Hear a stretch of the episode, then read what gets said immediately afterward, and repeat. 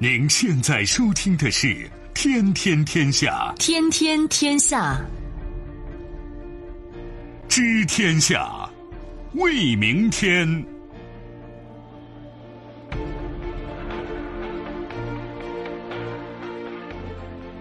听众朋友们，大家好，欢迎您收听今天的《天天天下》，我是主持人梦露，有请本节目评论员重阳。你好，重阳。各位好。接下来我们还是要对刚刚过去二十四小时国内外发生的新闻事件做出关注和点评。事出有因，王毅表示，APEC 未发宣言，主要是有人想将其暗文强加各方，且不接受中方合理意见，言辞激烈。特朗普批巴基斯坦拿钱不办事儿，伊姆兰汗回击称受够了当反恐战争替死鬼。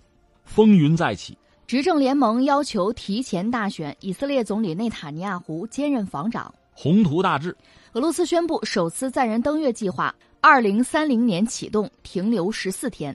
稍后的时间我们会为您进行逐一点评，也欢迎您持续关注河北广播电视台综合广播。除了传统的收听方式，您可以在手机上打开蜻蜓 FM 或者是极听客户端，找到天天天下，关注我们。今天我们首先来关注刚刚结束的 APEC 会议。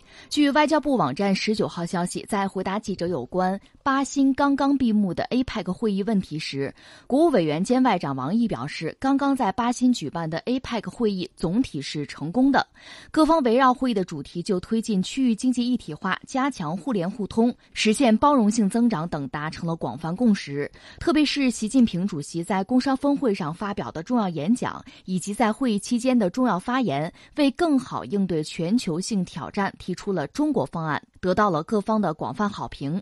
他强调，会议没有发表宣言，事出有因，主要是个别经济体坚持把自己的暗文强加给其他各方，为保护主义和单边主义开脱，而且不接受中方以及其他方提出的合理修改意见。这种做法引起了包括中国在内很多经济体不满，也明显不符合 APEC 坚持的协商一致原则。协商一致是 APEC 的价值所在和基本规则，事关各方共同利益，不能够被无视和抛弃。王毅指出，中方尊重巴布亚新几内亚作为东道主就会议成果发表主席声明，希望这一声明能够归纳会议达成的共识，发出更多的正能量。APEC 这会结束了，这个事儿确实挺耐人寻味的。嗯，先感慨几句，一个我真觉得此一时彼一时啊。一九八九年，APEC 诞生。从九三年开始呢，反正每一次开会，咱最后总得有一个共同的说法吧，共同的宣言吧，而且还会有一张照片，就是各国领导人呢穿着东道主那个国家的服装。咱们国家也干过，是吧？咱们组织，咱们是东道主，大家来来穿唐装，就是这样的。这次等于说叫例外吧，叫遗憾吧，就没能达成一个共识。原因呢，王毅说的其实应该说很含蓄，很客气。但是你看那个外交部答记者问的时候，是这耿爽，就外交部的发言人，那就没法说了，点名吧，美国吗？最后搞得大家没有办法达成一个一致，就这么着了。这是说 APEC，我呢是在当年做过财经记者的时候啊，正好是在上海，我们承办那个 APEC，在九幺幺之后，那次呢我去上海去采访，你记得九幺幺之后，美国这不是当时确实国内也很很乱，在那个背景之下。小布什还是来了，那是他在九幺幺之后，就是美国的元首吧，第一次出门就到我们中国，到上海开那个 APEC 了。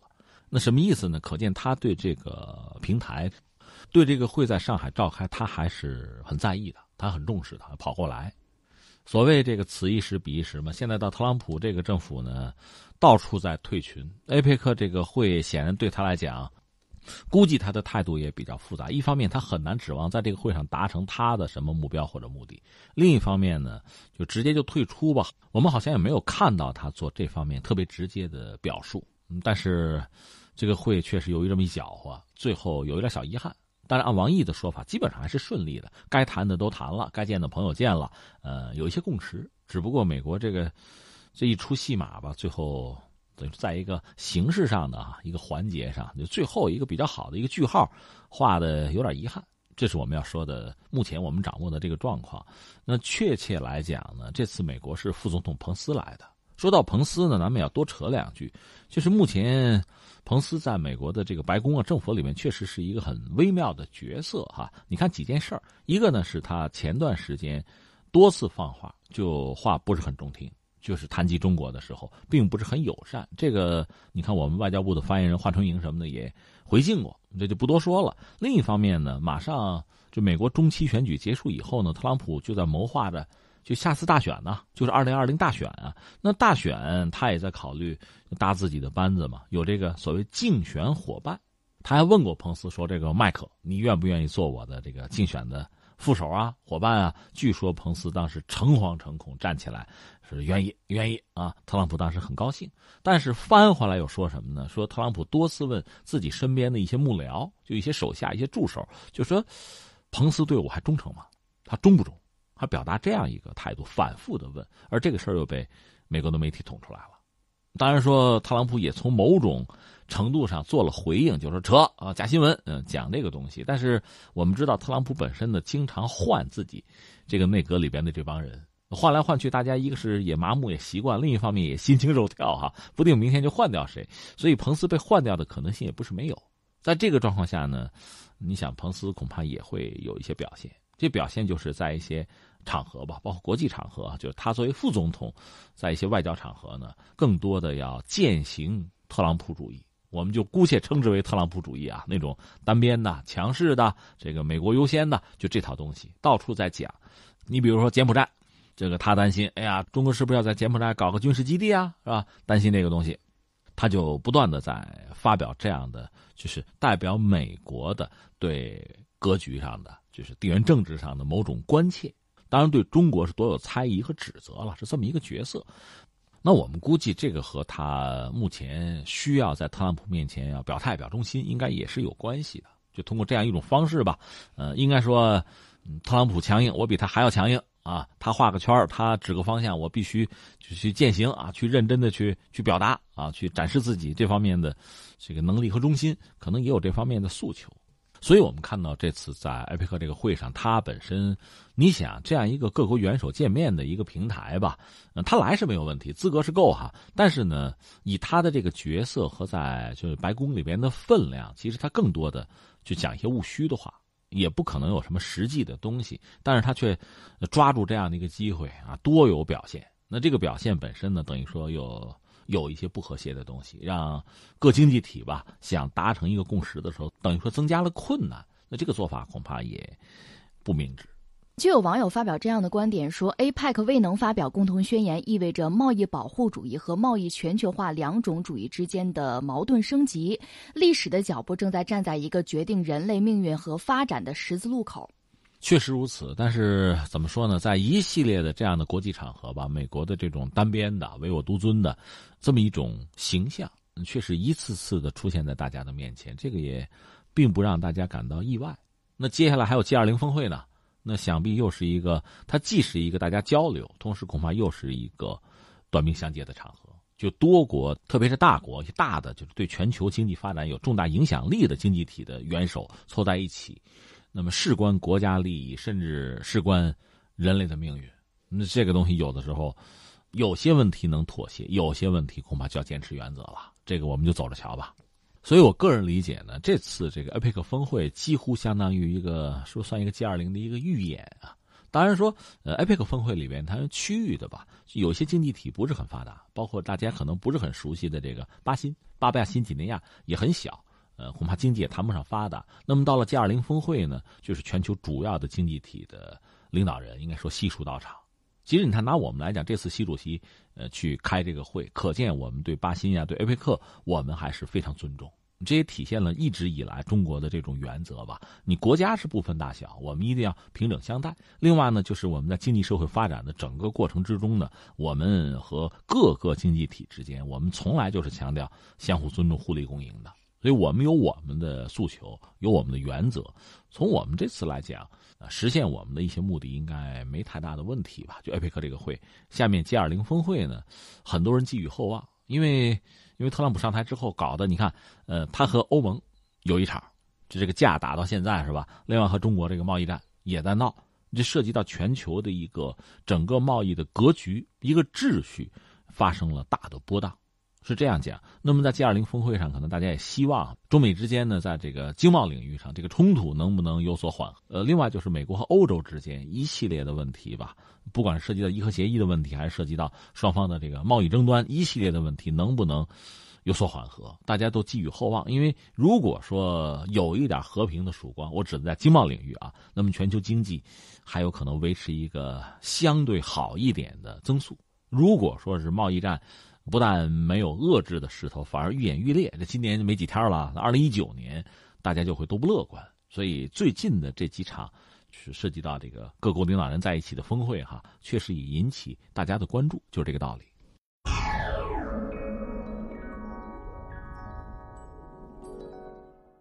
我们再来关注美巴关系。过去连续两天，美国总统特朗普分别通过节目专访与社交媒体炮轰巴基斯坦。为自己削减对巴援助的决定辩护，他指责巴基斯坦拿钱不办事儿，拿了美国援助也不说出基地组织前头目本拉登的藏身地，什么都不做。当地时间十九号，巴基斯坦总理伊姆兰汗通过推特回击特朗普称，为了参加美国的反恐战争，巴基斯坦损失严重，巴基斯坦受够了当替死鬼，我们也不是美国在阿富汗失败的替罪羊。伊姆兰汗还在推特上列举了巴基斯坦如何协助美国反恐战争。争并且为此遭受的巨大损失的事实。他说：一，没有巴基斯坦人参与九幺幺事件，但是巴基斯坦决定参加美国的反恐战争。二，巴基斯坦在这场战争中遭受了七点五万人伤亡以及一千二百三十亿美元的经济损失，而美国的援助只区区二百亿美元。这个事情怎么说呢？应该说是。自然的一个结果，因为就在前一阵特朗普自己明说了，就说我们要结束对巴基斯坦的这个援助，大概十几个亿吧，不给了。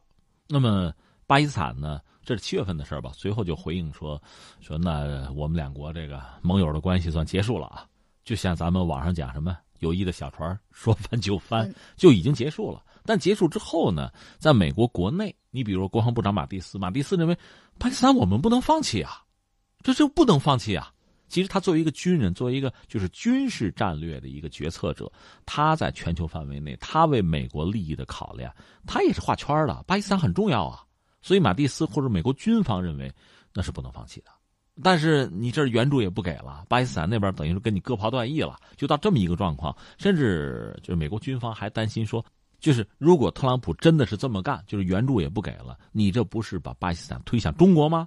也有这样的声音，那巴基斯坦当然就是觉得受到了侮辱，受到了伤害。而特朗普呢，既然做了决定，我就不轻易更改。然后我要解释一下为什么，这不就是等于指责巴基斯坦了？给他钱，总是给他钱啊！我们前几任总统都给他钱，他什么也不干。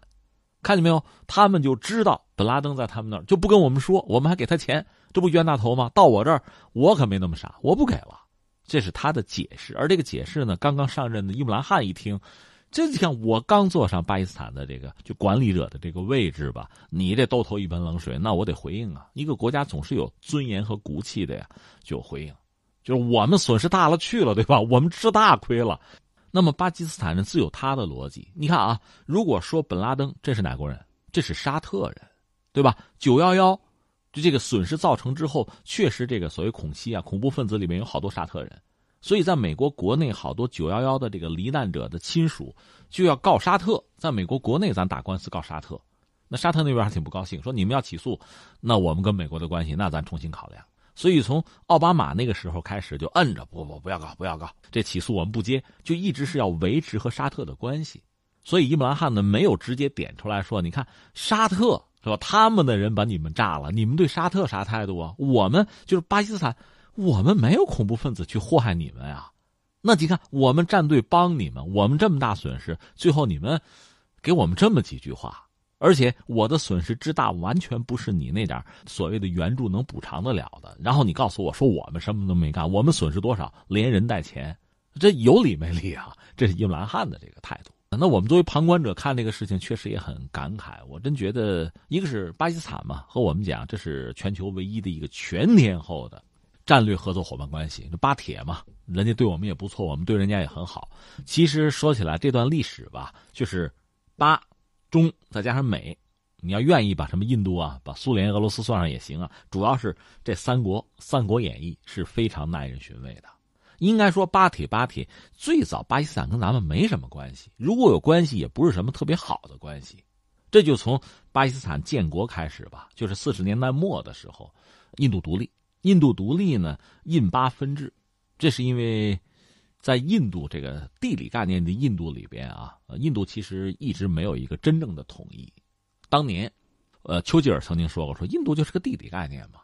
当时英国把印度就殖民了。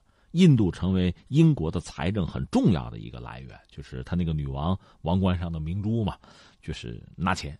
没有印度给他输血，大英帝国完蛋的更早。这样呢，打了一战，打了二战，到最后，人家印度要独立，这边英国一看也控制不住，就独立吧。而在这个印度，我们说地理概念印度里面，它有很多邦啊，土邦啊，它里面有大量的穆斯林，他们也想独立建国，他们的领袖叫真纳，所以最终呢是没有办法。搞成一个国家，搞俩吧，印巴分治吧。印度和巴基斯坦等于说是两个国家，几乎同时是建立。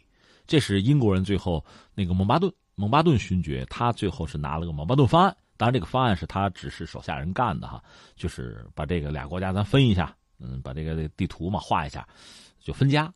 这个家分的是非常烂。到现在有两种说法，一个说法是英国人实在是不懂当地的这个环境啊、风俗啊，他们是从本土找了个学者，就英国本土找了个学者，说这个人呢和双方和印度和巴基斯坦都不熟，就是你没有个人感情在里边，你不可能偏向谁哈，关小黑屋里自己拿铅笔就画，就真的闭门造车。那他画出来这个地图，按这个地图分家，这位仁兄说自己连报酬都没有拿就跑回英国去了，他知道他一走，这背后就刀光剑影啊。肯定血光之灾。他那个什么也不知道，就在地图上做图画的那个两个国家分家呀，哪儿那么搞？那不就造成非常大的混乱吗？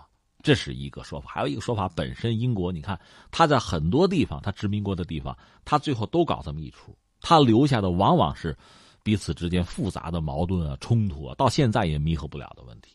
包括中东，那和他有很大的关系，到现在闹成这个样子。这就说是英国当时最后导致印度巴基斯坦一分家就打仗，原因就是那个克什米尔问题，我们就不多做解释了啊，就是打起来了，就这么一个状况。但是印度国力强大，巴基斯坦小啊。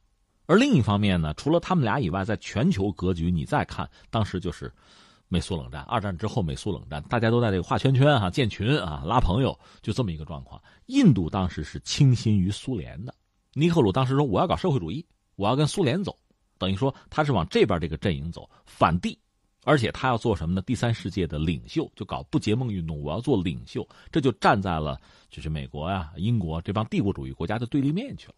那你这么一搞的话，巴基斯坦一看，那我可以考虑跟美国走近一点呗，对吧？你既然印度往苏联那边靠，呢我只能往你的这个对立面那边靠了。那美国一看求之不得，正好啊，对吧？来，你过来吧。等于说这样就画了画了圈就建了群。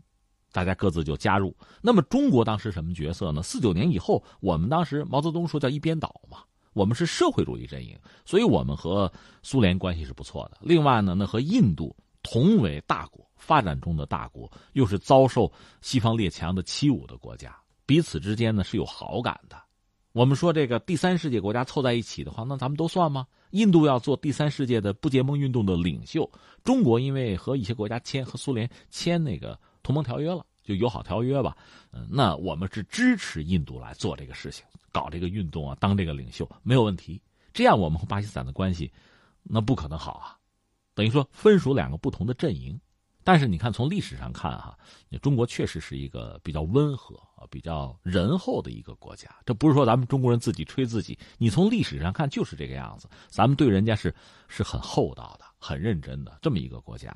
那你说巴基斯坦呢？在一九六零年。和阿富汗又闹了一场，就是领土的纠纷吧。这一下子，你说两面受敌了，那边有印度，这边有阿富汗，这咋整？另外，和美国的关系逐渐也出问题了。所以我们要说呢，在巴基斯坦和美国的关系上，你看他们俩这个关系史啊，你会觉得美国特别的功利，特别的就是就事论事这叫用人朝前，不用人靠后，真的是这样子。原来是拿巴基斯坦去克制这个印度，后来你看到六二年呢，印度和中国不是有一个边境战争吗？当时。就出于各种考虑呢，苏联和美国都开始接近和讨好印度，都开始援助印度。印度等于左右逢源，因为美国是希望一看印度和苏联走近了，我得把他们俩撬开啊，对吧？我要对印度好一点，就成这个样子。这一下子，巴基斯坦就成为弃子了。也不是说美国和他就搞得特别僵，但总的来说就不冷不热了，因为你对印度好了嘛。那巴基斯坦当时就压力很大，那还有阿富汗呢，这不都搞翻了吗？那么和中国搞好关系、修好就成为他唯一的选择。而中国呢，出于这个不管是区域的考量，还是全球的地缘格局、地缘政治的考量，和巴基斯坦也走得比较近，给他帮过忙。否则的话，他在这个几次印巴战争之中，确实会面临非常大的这个危机，就是这么一个状况。那逐渐呢，就所谓日久见人心嘛，走的就很近。所以你看，在全世界范围内，哈。巴基斯坦，你看他空军就很有意思。他现在用的枭龙，以前用的歼六，它有一种涂装，这个涂装就是国旗涂装，一边呢是巴基斯坦那个国旗，就星月旗哈，那个绿的，一边是中国的那个五星红旗，红的。这在全世界范围内不多见，就是人家这个涂装把两国的国旗刷在一起，以示亲近。这是巴基斯坦。但是像我们中国这样的国家，确实不是一个很霸道的国家，不像你看有小孩子哈，你跟我好，不许你跟他好，不是这样的。那巴基斯坦还会有自己的一帮朋友，他本身作为一个伊斯兰国家，人家有一个圈，这个我们要尊重。另外呢，他和美国的关系其实一直也还维持，所以你看到这个七十年代，七二年尼克松访华之前，这个他的国务卿就是基辛格是偷偷先到中国来搭桥嘛，是从哪儿来呢？就是从巴基斯坦过来的，所以当时呢，这个关系就很微妙。但总的大格局上呢，巴基斯坦和美国的关系不是很亲近。因为美国想对印度示好，就带来这么一个状况。但是格局在七十年代末，一九七九年又发生了变化。就所谓西方圣诞节前一天吧，八万大军，苏联八万大军就打下这个阿富汗，这一下子这个格局就又变了。因为苏联一直想南下，想印马印度洋啊，想拿下阿富汗。现在俄罗斯阿富汗是不交界了，以前那几个斯坦不都是苏联的加盟共和国吗？就打阿富汗。这一下子，巴基斯坦又紧张了。这这打下他来，我挨着他呢，这我怎么办？那么苏联对我是不是也有野心？而这个时候呢，西方国家出于就是冷战的考量嘛，又觉得巴基斯坦很重要。一方面呢，他挨着这个阿富汗嘛；另一方面呢，阿富汗所谓的这个圣战者游击队什么的，如果在阿富汗不能容身的话，可以退到巴基斯坦来。那么巴基斯坦成为这些游击队抵抗苏军的大本营、大后方，那就书写吧。通过这种方式，西方国家就甚至全球的反对苏联扩张的这些国家，都可以把巴基斯坦作为盟友，就等于说从那儿提供对阿富汗的这个圣战游击队，拉登其实就那时候过去了嘛，提供一个对他们的一个帮助。那实话实说，如果没有这个后援，没有这些帮助，就靠在阿富汗境内的就这个圣战者游击队去抵抗苏军，难度很大，因为武器差距很大。最后呢，等于说阿富汗的这个游击队。在巴基斯坦得到了就类似我们加个引号哈八国联军式的帮助。你比如说药品，日本人给的，呃，苏联有一次截获了，就有一个补给站什么，就看到这些东西了，呃，药品啊，武器啊，就各种各样帐篷啊，包括什么就是当年的那个时候冲锋衣什么的，所有的东西都是非常多的国家凑到一起的。最后呢，阿富汗打了十年，苏联一脚踩进去，到八九年实在盯不住了，那撤军吧，撤了之后就一年解体。这是苏联那个状况，等于说在遏制苏联的就是扩张，呃，在保证阿富汗的游击队对苏作战这个过程之中，巴基斯坦又站在了西方，而且是起了极端重要的作用，因为他挨着嘛，你换别人是鞭长莫及嘛。那么美国当时也投桃报李，给点好东西，呃，F 十六战斗机，巴基斯坦拿到四十来架，这就算是对他的这个算是回报或者叫奖赏吧，这么一个状况，双方关系当时有一个蜜月期。呃，我们也讲过，就是美国对很多类似第三世界国家呢，他们军方之间会有一些特殊的渠道和联络，所以巴基斯坦像三军情报局啊，巴基斯坦军方和美国的相应的这个机构也都有沟通的管道。这我们再扯一句，巴基斯坦本身嘛，这个国家确实比较特殊。其实全世界范围内啊，这一二百国家，你真的看一看。就类似美国、类似中国这样的国家还真不是很多。大量的国家，它的中央政权吧，对这个国家的管理和控制，其实其实是很艰难的。你像巴基斯坦这样的国家，它还有大量的不足，它那个中央政权能控制住的，无非是这个国家相对比较富庶的那些地区，还有大量边远的地区。你比如说巴基斯坦跟阿富汗，有些边界他就说不清楚，好像巴沙瓦那边就是这个样子，是吧？我在这边，我看上那边一个姑娘，我我我娶过来，或者。或者我就入赘到那边去，这双方政府就睁一眼闭一眼，谁也控制不了，就很多地方根本就说不清。这个也为什么呢？一些极端势力啊，一些地下组织的活动提供了非常好的空间。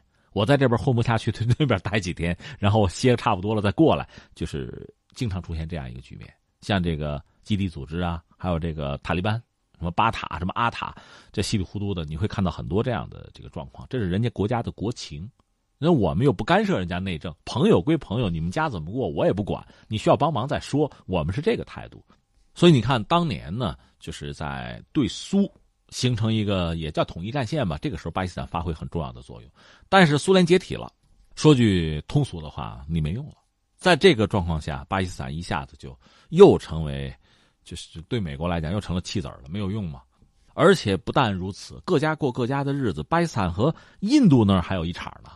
核试验，就双方做核军备竞赛，你有核弹我也得有，双方先后都爆炸了自己的核武器。那美国还要制裁，美国倒是貌似公平，两边一块制裁，但是一下子巴基斯坦小啊，那印度相对和美国本来就没什么关系，制不制裁的人家没有关系，巴基斯坦受不了。刚才我们讲，比如 F 十六战斗机用着好用，就跟美国那边说，我再买一批，美国说卖来给钱，钱给了，然后这边制裁了。最后飞机不给钱也不还了，就扣在美国了。你想，对于一个小国来讲，这多少个亿美元啊？这这太难受了。这个一直到什么时候形势又变了呢？九幺幺，美国又被人家打了，这是拉登干的吗？据说是吗？然后就全球去追剿拉登，拉登就跑到阿富汗，塔利班吗？那在这个时候，美国就要求塔利班交人，塔利班不交，说我们是这个战友，不交不交，那就推翻。这在阿富汗又开了一场阿富汗战争，这个时候巴基斯坦重要性又出来了。那你怎么着？用不用？那你得用啊！是咱们曾经是朋友啊，对吧？咱们是盟友，你得帮我这个忙，软硬兼施嘛。而且当时小布什不是说了吗？反正全世界的国家，要么站在我们这方，要么站在我们的对立面。站在我们这方，咱就反恐；站在对立面，你就恐怖主义。啊，美国是。说苦主嘛，被人家打了嘛，大家也同情啊。而且确实恐怖主义对全世界都是威胁，所以绝大多数国家还是还是支持了美国的反恐。那这样，巴基斯坦又和美国成了盟友。在这个前提之下，确实你说美国该给点援助啊，给武器什么的反恐吗？那巴基斯坦就和美国确实就做了这方面的合作。这个美国的朋友是很不好当的，因为美国他现在反恐用很多高科技的玩意儿，比如无人机。那个东西有谱没谱的，他炸死很多巴基斯坦的平民军人，那炸弹不长眼，又是无人机，所以巴基斯坦确实承担了非常大的这个压力。而且伊姆兰汗话说的很实在，我们又没有出恐怖分子去炸你们家，但是我因为跟你反恐，那无形中得罪了很多极端组织啊。那美国离得远，巴基斯坦在这儿呢，阿富汗在那儿呢。你想什么塔利班啊，就是阿塔，还有这个什么巴塔。另外，像其他基地组织什么的，现在还有 IS，这不都过来都闹吗？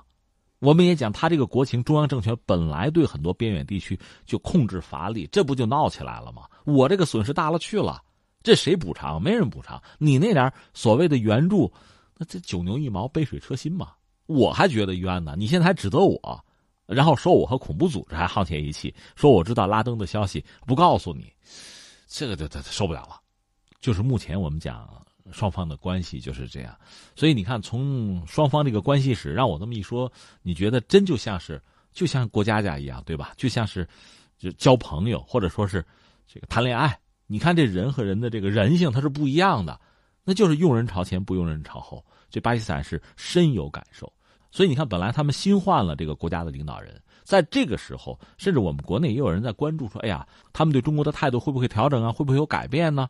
本来很多人还在看这个，因为确实就政权更迭了嘛。但是，哎，你看看美国这个态度，你看看伊姆兰汗，你不知道他以前怎么想，但是现在面对美国的这个态度，恐怕他也没得选了。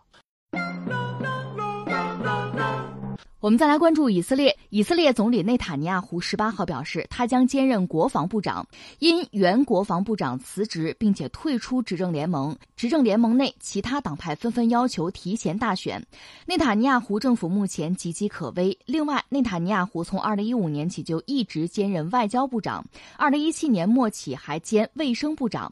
十一月十二号以来，巴勒斯坦伊斯兰抵抗运动哈马斯从加沙向以色列南部地区发射了约四百六十枚火。火箭弹和迫击炮弹。作为还击，以军出动战机、坦克打击了加沙地带约一百六十个目标。十一月十三号，在埃及政府的斡旋之下，以色列政府与加沙地带巴勒斯坦武装组织停火，结束了这场二零一四年以来最激烈的武装冲突，却也引发了以色列政府危机。以色列国防部长利伯曼因反对与哈马斯停火，在十四号宣布辞职，并且在十五号提交辞呈。利伯曼表示，与哈马斯达成的停火协议将会使得以色列南部地区置于更加危险的境地。在利伯曼看来，停火是向恐怖主义投降。这就是说，以色列开始准备着面临一次国内的政坛的危机吧，一个大的震荡吧。那么内塔尼亚胡会怎么样？是不是因此就？要他年纪也不小了，要不要退出政治舞台？反正就不好讲了。现在他你看斗志还是昂扬的，是吧？现在就是集数职于一身啊！当然这只是一个短暂的过渡期吧，因为要提前大选嘛。一个呢，我们要说以色列国内政治，他走的就是那个西式民主。呃，那种选举的那个路数哈。另外，内塔尼亚胡本人呢，也是号称政坛常青树吧。是这样，以色列从建国，他建国就开国的总理叫本古里安。本古里安呢，是在以色列执政时间非常长的一个总理。除他之外，就是这位内塔尼亚胡了。他是四次，我查了一下，一九九六年、二零零九、二零一三、二零一五年四次议会选举，他是带领那个利库德集团赢得组阁权，就做总理啊。所以他已经是政坛常青树了。他其实有一个英雄的哥哥，内塔尼亚胡。这说到当年的一段旧事，因为以色列建国之后啊，就确实是四处都是敌人，犹太人嘛，犹太人建国引起非常多人的这个仇恨。除了阿拉伯人和他打了几次，呃，大规模的就五次中东战争，另外全世界范围内针对以色列人的这种，呃，攻击啊、绑架呀、暗杀非常多。呃，以色列本身呢又强调就是不屈服。以色列人其实性格里边，大家一讲犹太人哦，这个会赚钱，对吧？那个富豪多啊，嗯，确实。另外，他倔强，有这个因素，以血还血，以铁还铁。所以你看，二战结束以后呢，以色列人在全球范围内就找啊，就找这个纳粹当年的这个元凶，迫害犹太人的这帮人，可能有的都七八十了，没事只要找着了，想办法弄回以色列国内审判，然后宰了，就这样子，要报复。我们讲这是这个犹太人吧，以色列吧。当然，他有的时候怎么把人弄回国内，绑架呗，就是在人家主权国家里就干这个事情。在阿根廷干过一起这事儿嘛，以前我们多少聊过吧，呃，不多说了。就这样一个国家，所以他们就是以色列人或者犹太人，在全球范围内也容易遭到某些势力的就打击，叫报复吧。甚至包括阿拉伯人、巴勒斯坦人，你在历史上看，就二战以后到现在这个历史类似的故事很多的。嗯，有一次呢，一个巴勒斯坦的武装组织。把一架客机劫到乌干达去了，这架飞机上面大量的就是犹太人。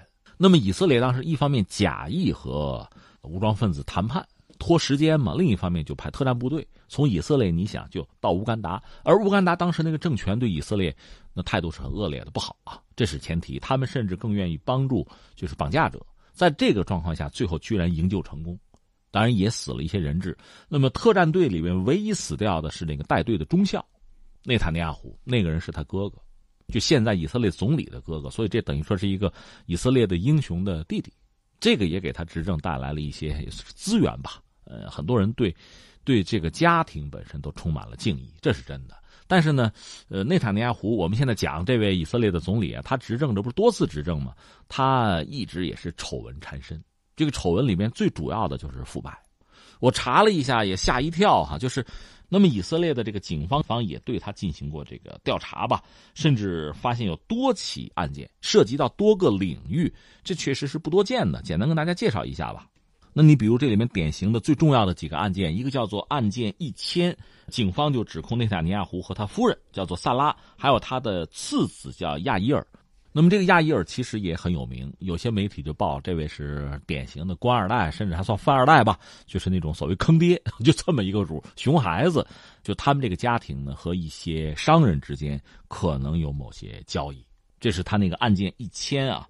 另外还有这个案件两千，这是另一个案子，就是内塔尼亚胡呢，他涉嫌利用权力操纵媒体的报道，因为他在国内是有政治对手的。那么政治对手本身也操控媒体，也有媒体。那他是想利用媒体之间的就是竞争吧、博弈吧，能够让自己的名声好一点，让媒体说点自己的好话，就做过这些动作，而且可能还真的和某报纸的主编的谈话录音，被警方搞到了。这就是等于说是你的生意嘛，板上钉钉了。这可能还真是推不掉。这是一起，还有一个案件三千，案件三千是什么呢？是涉及到军方的这个潜艇购买。因为以前我也聊过，呃，以色列买了德国潜艇，甚至德国因为考虑到二战对犹太人的这个杀戮吧，在以色列买潜艇的问题上，人家还是挺优惠啊，挺合作，态度非常好。但是也有人说，以色列根本不需要潜艇啊，我们买什么潜艇啊？也有这样的说法，因为你看以色列所处的地理位置，不是说它不需要海军，但是确实不需要一个大规模的海军，有这个说法啊。当然也有人说说需要需要潜艇。我和大家也聊过，因为以色列是有核武器的，但是它确实又没有必要搞那种像核大国的那个洲际导弹什么的就，没有必要。但是在区域，就在中东这个地盘上，它有核威慑、核优势还是必要的。所以以色列是用这个。德国造的常规潜艇叫海豚级啊，拿这个艇装巡航导弹、核弹头的，拿这个在这个周边巡航威慑对手。他这么搞过，所以你说这个潜艇他需不需要？这个大家自行去判断吧。有人批评内塔尼亚胡就说我们不需要，那你非要买，而且你买呢，这里边那就是有有腐败事件、有贿赂、有回扣。这是对内塔尼亚胡的一个指控了啊，呃，到底怎么着？我们只是把以色列的这个警方把这方面的这个案子，他们记录的东西拿出来和大家分享。到底这个冤不冤，那就不是我们判断的事情了哈。这是你看，我们说案件一千、两千、三千，还有一个案子叫做案件四千。这个案子是内塔尼亚胡和一个电信公司之间是不是有什么权钱交易，就是以权谋私一个案子。另外还有一个叫做案件幺二七零。它是刚才我们讲那个案件四千的一个衍生的分支的案件，就不用多说了。我这说了一二三四了，已经不少了。那你说一个国家的领导人面临这么一系列的指控，是不是很尴尬？之前呢，我们就讲在一系列指控之中，他几乎就撑不住，也接受这个警方的讯问调查，甚至时间拖得很长。但是因为内忧外患吧，他作为以色列的这个总理啊，算当家人吧，还得完成自己的使命。那现在等于说，在以色列国内政坛上，就是倒内塔尼亚胡的势力，应该说甚嚣尘上搞的啊。现在可能是面临一个政坛的变局，他年龄也不小了嘛，所以他有可能要要出问题，就是政治生命有可能终结。不但终结，这么多的指控，刚才我们讲这几个案子，那警方一直在盯着呢，这个估计不一定逃得过去了，是这么一个状况。这意味着。内塔尼亚胡本人就除了政治生命以外，可能确实要面临牢狱之灾了。那在这个状况下，我们也看到这段时间，就内塔尼亚胡有人讲，是不是在用对外的这种强硬在转移国内对自己的压力？而这个还有一个神助攻，就是美国。那你看特朗普上来之后呢，和以色列是多有配合、多有合作，在中东这块确实搅了一个天翻地覆。一方面，你看这个特朗普出访，先奔沙特，然后就是以色列，这是中东的最主要的盟友吧？实际上，一定要从宗教来说呢，基督教和犹太教相对要更近一点，比起伊斯兰教啊，这是特朗普的这个选项。再一个就是他承认耶路撒冷是以色列的首都，这个早承认过，关键是他要把使馆啊搬过去，这就搬了，由此造成一方面以色列呢高兴啊感激，但另一方面显然也让以色列和阿拉伯国家的关系啊这个矛盾就升级。这是一个，另外在涉及到叙利亚的问题上，其实以色列之前一直是闷声不出声，但是现在逐渐的也从后台走上前台，在叙利亚境内多有军事行动，甚至和叙利亚本身爆发一些冲突，另外甚至和俄罗斯。和俄罗斯军方也有冲突，这不是俄罗斯一架飞机给打下来了吗？有消息说是叙利亚打下来的，原因是以色列的作战飞机利用了俄罗斯这架侦察机的，就是行动不便的这个特点吧，就占了便宜，这样导致以色列和俄罗斯的关系处于更大的不确定性之中。因为之前就在五月九号，就是俄罗斯那个胜利日阅兵的时候，内塔尼亚胡还是作为。犹太人吧，他是被纳粹迫害过的嘛，和当年的苏联算是一个战壕里了吧，和现在的俄罗斯和普京还是站在检阅台上的关系还相对还说得过去，但是因为这个击落飞机这个事件嘛，双方的关系就变得模糊不清了。呃，说到底，在叙利亚问题上，有些利益，俄罗斯和以色列没有办法协调好。而美国也不希望看到这个以色列也好啊，土耳其好啊，和俄罗斯靠得太近，肯定是这样。所以在这样一个中东的乱局里边呢，以色列现在等于说就像钟摆一样，在奥巴马时代呢，内塔尼亚胡和奥巴马关系很不好，现在逐渐又荡回来，和美国的关系在走近。而走近就意味着自己要承担更多的压力。最近哈马斯不是有三百枚火箭弹，至少三百就有打以色列，打着打不着的，这表明了一种态度，它也是一个风向标，就是中东目前的这个格局呢，确实变得越来越乱。这美国又在讲这制裁伊朗嘛，这油的问题，最后如果真把伊朗逼急了，伊朗够美国可真够不着。但是。如果在自己身边选对象、选目标的话，犹太人是最容易选的目标。而且呢，打击这个国家，阿拉伯国家恐怕会较好的。这也可能会成为伊朗的一个选项。就是以色列现在面临越来越多的危险和不确定性。这和之前你说奥巴马那个时代吧，你别管喜不喜欢、高不高兴啊，双方关系好不好，相对这个格局是稳定的。那你呢？呃，叫不叫国泰民安、安居乐业，这不好说。总的来说是相对稳定。现在这一波乱局是需要以色列去承担了。所以这个时候，内塔尼亚胡呢，怎么样能够？我应该说还是利用这个外部的压力了，来化解自己本身面对的矛盾吧。这可能是他考量的一个问题。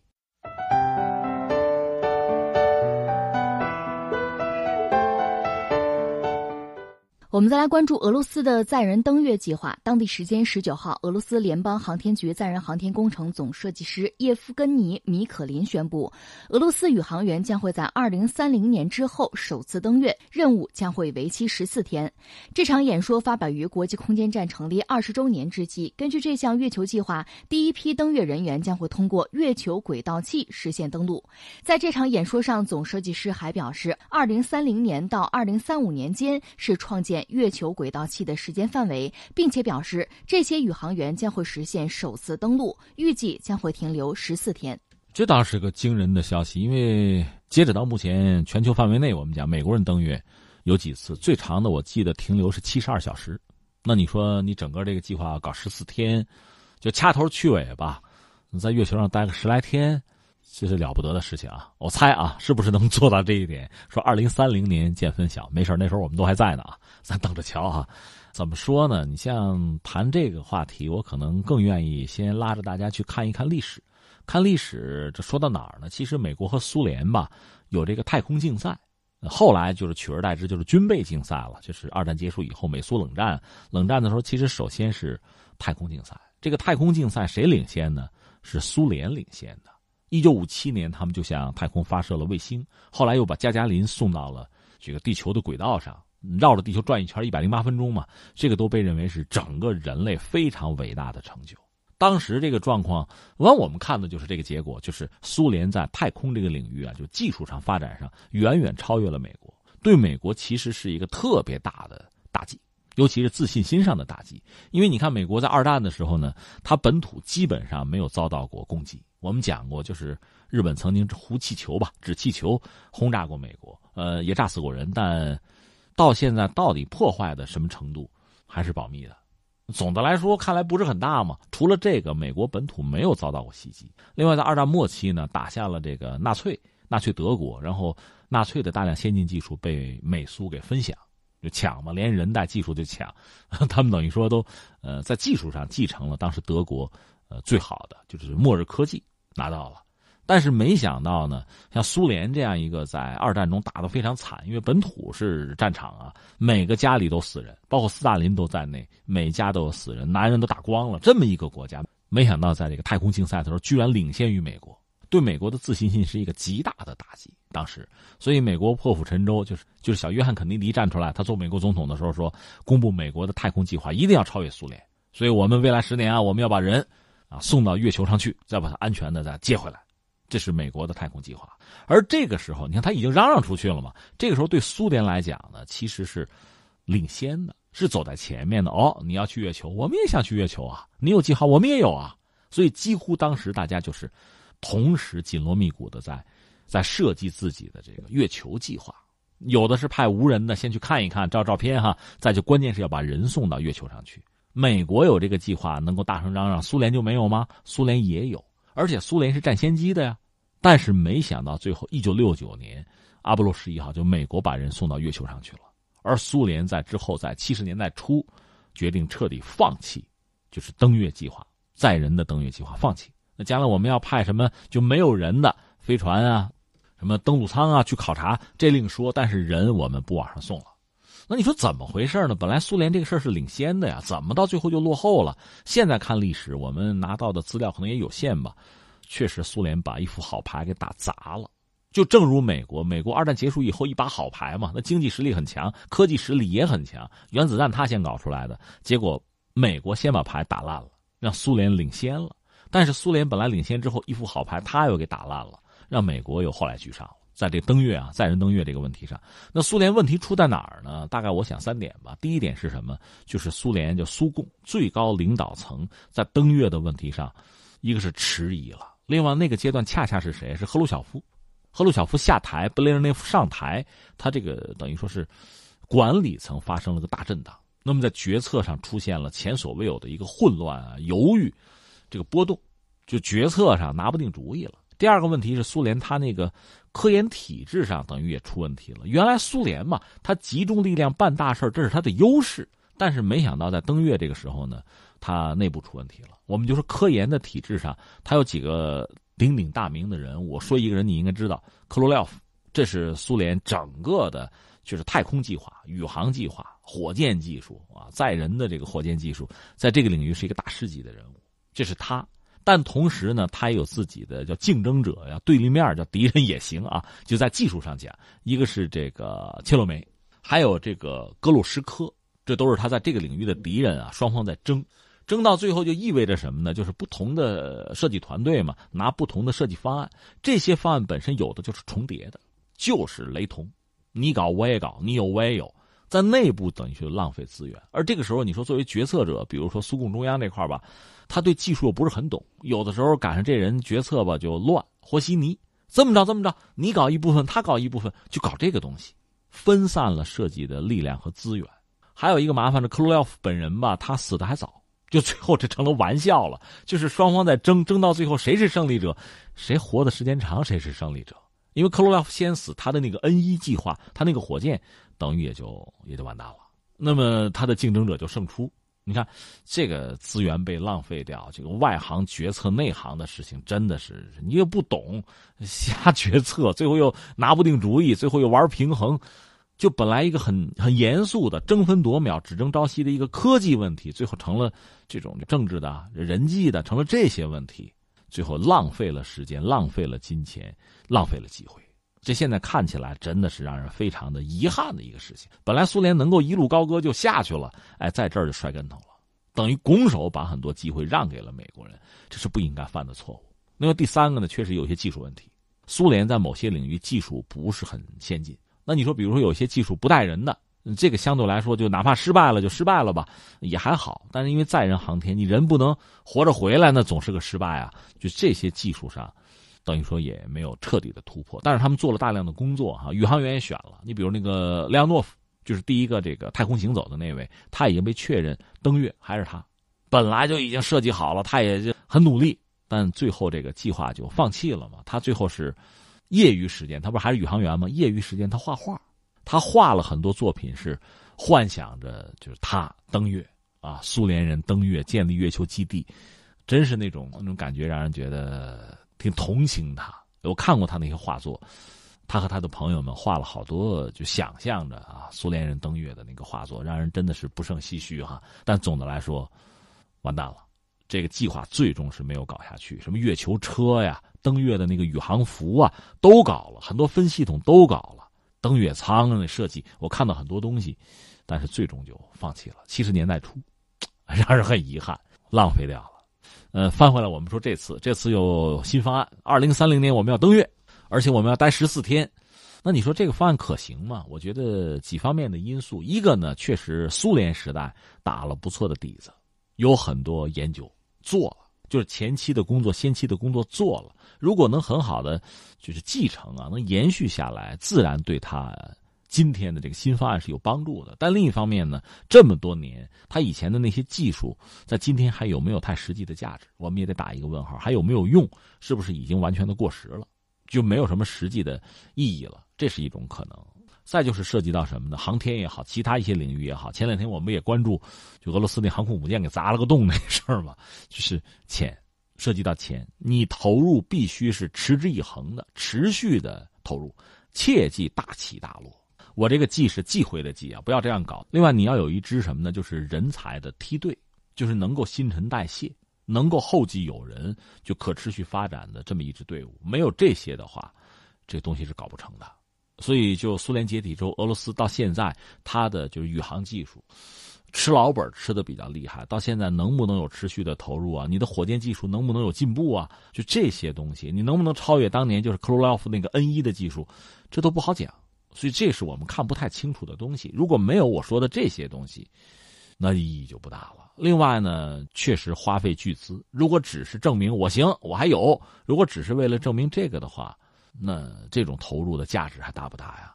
另外，你整个的航天计划，它确实需要有一个整体的东西。你比如中国吧，我们有这个航天计划，我们有这个火星计划，我们有登月的计划。关于月球呢，我们至少嫦娥一二三，这我们都知道有。我们是持之以恒、循序渐进。至于美国呢，它以前老本是有的，阿波罗一系列可能六次吧，就登月呀，呃，有这个基础。那至于俄罗斯，在苏联解体之后，在苏联时代就没有再派人上去过。那么俄罗斯就是无人的登月或者对月球的这个监测呀、考察，好像基本上没什么。那现在你忽然要搞这个东西，行不行啊？我觉得更多的我是质疑的。而且我担心，就刚才我们讲，也许有优势，就苏联时代它有一些积累的东西，到现在是不是已经完全过时了？需要整个刷新。这么搞的话，那就是巨额投入。咱先不说别的啊，就是你这个投入投得起，投不起，能不能持续的投下去？就算你登了月，然后你又能怎样？那你打算接着奔火星吗？就这些问题，好像都没有看到答案。所以俄罗斯更多的对这个将啊将要，就是所谓未来时态这个东西哈，将来时态的东西，我觉得我们都要打一个问号。你包括他海军说那个航空母舰库兹涅佐夫被吊车砸了个洞，还能不能修？就算能修，这船还能持续多久？又有消息说他们要勒紧裤腰带，要再搞一条新航母。你要搞航母呢，两三万吨就没意义。呃，你也没有合适的舰载机，你就得搞大的，搞个八万吨、十万吨的航母。要不要搞核动力？那这个航母什么时候能做出来？另外用什么样的舰载机？是不是它那个就是苏五七改装成舰载机？就这些东西都意味着钱呐。一旦确认未来的一个方向、一个计划，那就真金白银得投入了。你要没有的话，永远是纸面的这个方案，纸上谈兵的话，那确实没什么意思了。这是俄罗斯目前的现状。俄罗斯有一家叫做莫斯科科尔德什研究中心的负责人日前就表示，他们正在研发核动力火箭，七个月能够到达火星，而且能够在降落之后的短短四十八个小时之内再次进入太空。有媒体就想到了 Space X，就表示这家公司的想法可能会被外国的一些企业抢得先机。嗯，这家公司的负责人就表示毫不担心。可以说很有信心，但是能不能做成呢？那么这种私人公司，我们知道美国有像 SpaceX 啊，什么蓝色起源的，中国也有啊。我们前不久发射火箭，遗憾的是没成功，是吧？但是我说了，有些技术等于得到验证了。这是我们啊，俄罗斯方面这种公司也不少，而且确实和西方的合作，就是那个霍金活着的时候，不是还和俄罗斯方面在研究征服火星什么的想法吗？这些东西很多，而且我觉得对人类来讲，这些创意啊。就像这个星火一样哈，那个有燎原之势，这都非常好。但是它和真正的实践，我觉得是两码事这里边的距离呢，你看资金是一个问题，技术是一个问题。另外呢，如果真涉及到对火星的探测，你又是核动力的，这我们难免打一个问号。你搞砸了这种污染，人类是受不了的呀。这是不是还需要有一个国际上的有一个约束，有一些规则？你看这些东西都是待解的问题，我们就看不到答案，所以现在只是规划，所以这和现实之间恐怕存在着非常大的距离，这个距离恐怕太过遥远。这之间如果隔着，你比如中国人登月了，甚至印度人登月了，那么你的这个计划还要不要搞啊？这不就成了永远不可能实现的任务了吗？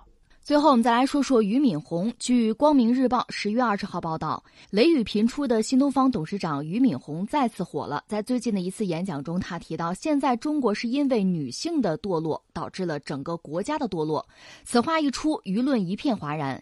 遗憾的是，这句话并不是断章取义。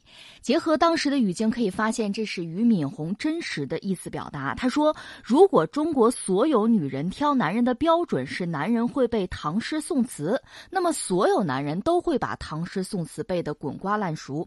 如果中国所有女人都说中国男人就是要他赚钱，至于他良心好不好，我不管，那么所有的中国男人都会变得良心不好，但是赚钱很多。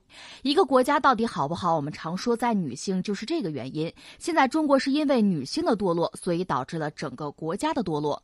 这段话当中的女性的堕落是比较刺眼的，所以受到了舆论的猛烈攻击。但是实际上呢，其中的逻辑谬论远不止一处，谬论重重叠加，甚至让人觉得看上去很有道理。光明日报的文章认为，这种所谓的堕落观，实际上呢是陈旧的红颜祸水论的翻版。这种论调漏洞实在太多，不是一个现代性的认知逻辑。俞敏洪啊，俞校长现在是火了是吧？最近他确实有一系列的这个话，显得嘴很大。一个是讲中国名牌大学生，他说精神问题多，这是一个说法。单就这句话来讲，我们就看比例吧，对吧？嗯，多不多，或者说比普通大学多的话，那还是从比例上我们来来比较为好。另外，他还又讲说自己当年怎么追老婆，他不是在这个说北大校园里跟踪老婆，就是想让人家做女朋友嘛，跟踪了三个月等等，后来是。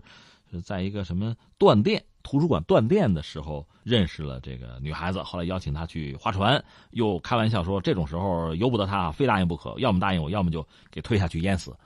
这是俞敏洪先生哈，怎么说呢？就是刚才他这一说，就是中国女人堕落，所以国家堕落。如果女人提什么要求，男人就就会遵从啊，就会去达标。